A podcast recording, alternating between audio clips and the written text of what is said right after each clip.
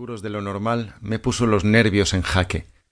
No supe si levantarme, tomar el vaso, arreglarme la corbata, quitarme el sombrero o librar la mesa para poder hacer lo que me pedía.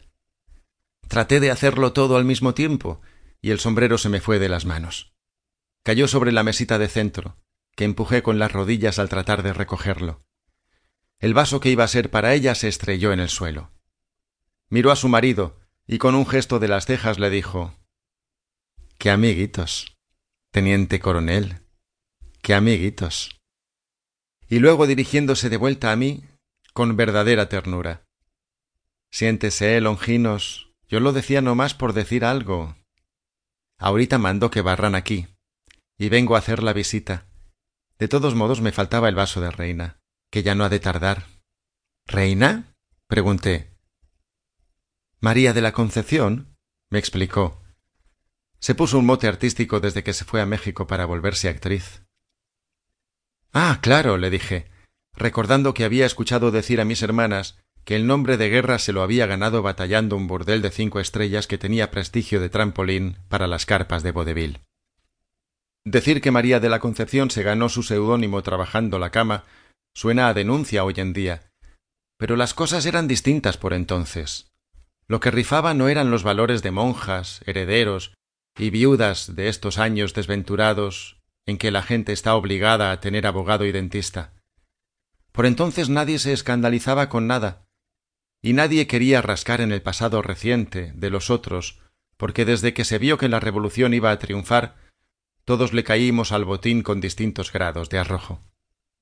El millón de muertos de la guerra ni trajo la justicia de todos tan temida, ni salvó a la patria de lo único que hay que salvarla, que es de los mexicanos, pero canceló por unos años la noción de abolengo, y eso fue suficiente para que creciéramos robustos, felices en la botana de la inmoralidad.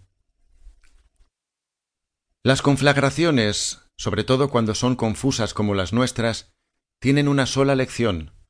El derecho a la infamia es universal e inalienable, y el secreto para la supervivencia está en ejercerlo con mesura. Cuando la mujer regresó al interior de la casa, el coronel se sobó la panza con la mano izquierda y extendió la derecha para tomar su vaso. Cada día más guapa, me dijo casi como si le abochornara antes de dar un trago largo y envidiable. El teniente coronel Jaramillo era bastante mayor que la flaca, que a mí me llevaba cinco años.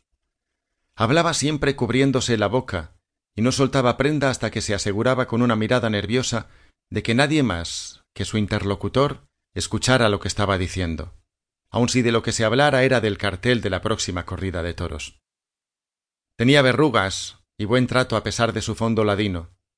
Se había refinado a trancos entre la escuela normal a la que asistió de joven y la parte de las corruptelas de la élite revolucionaria que le tocó presidir con inteligencia.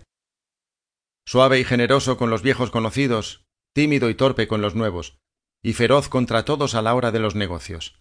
Su origen era más bien opaco, antes de la revolución los Jaramillo no tenían fama.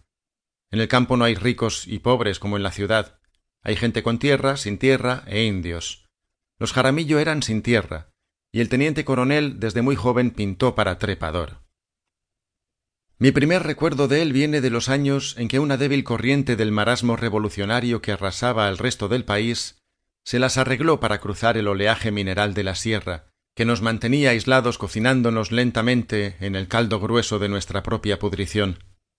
Yo debía tener unos doce o trece años, porque ya llevaba encima las responsabilidades de hermano mayor.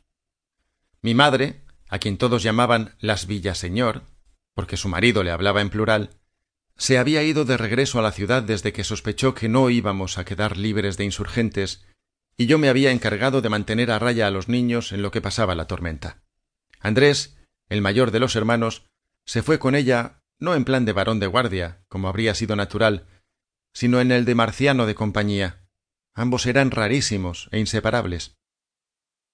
Mi padre nunca dejó de atribuirle precisamente al teniente coronel que hayamos sabido sobrellevar la derrota de clase que implicó dejar de ser amos del rancho.